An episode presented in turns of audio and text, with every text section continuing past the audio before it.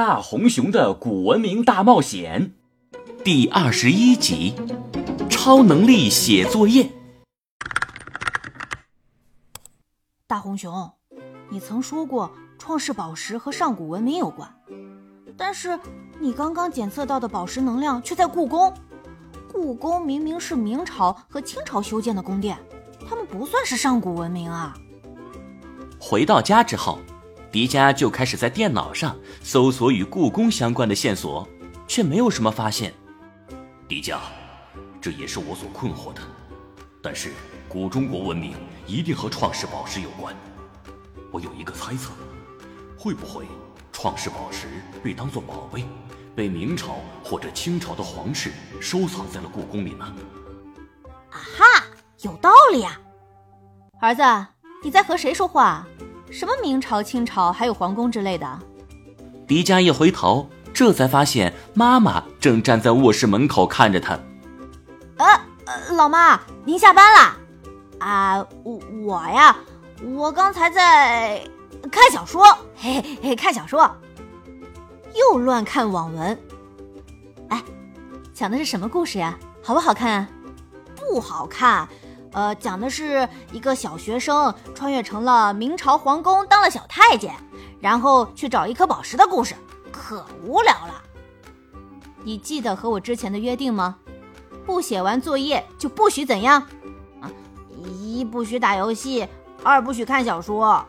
如果你违反了约定，就怎样？就就要在周末去图书馆看完两本书，然后。各写五百字的读后感。迪迦一慌，明天他已经和花泽约好了去北京故宫呀。如果去图书馆看两天书，那怎么帮大红熊找创世宝石呢？乖儿子，你记得就好。所以，明天和后天你就要在图书馆度过啦。迪迦把心一横，妈妈，我快快写完了，就差一点作业了。你可少蒙我！你们老师早就把你们留了什么作业发在我的手机上喽。如果你真的快做完作业了，那就一会儿做完了拿给我看吧。我先去换件衣服。妈妈离开之后，迪迦从书包里掏出厚厚的五个作业本，其中都是各个科目的不同作业。如果是平时的话，写完这些作业起码要五个小时。迪迦把心一横，掏出笔。大脑就像是一台超级计算机一样飞速运转，每当看到题目，他的脑海中就会立刻出现答案。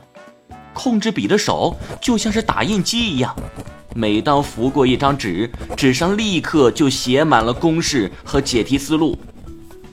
有了大红熊火焰能量的帮助，迪迦眼中已经没有了任何难题。当迪迦妈妈刚刚换好了衣服，就见到迪迦兴奋地堵在了他的卧室门口，手中还拿着一摞本子。什么意思啊？要让我和你一起写作业吗？嘿，老妈，我写完了，您快检查一下。写完了？我换个衣服的功夫你就写完了？不可能吧？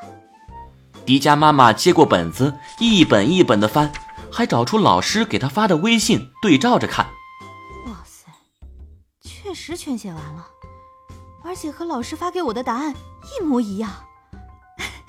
迪迦，你现在怎么变这么乖了？嘿嘿，妈妈，我现在是不是可以继续看《小太监闯故宫》啦？刚刚是谁说不好看的？记得在十点之前准时睡觉哦。好嘞，老妈，晚安。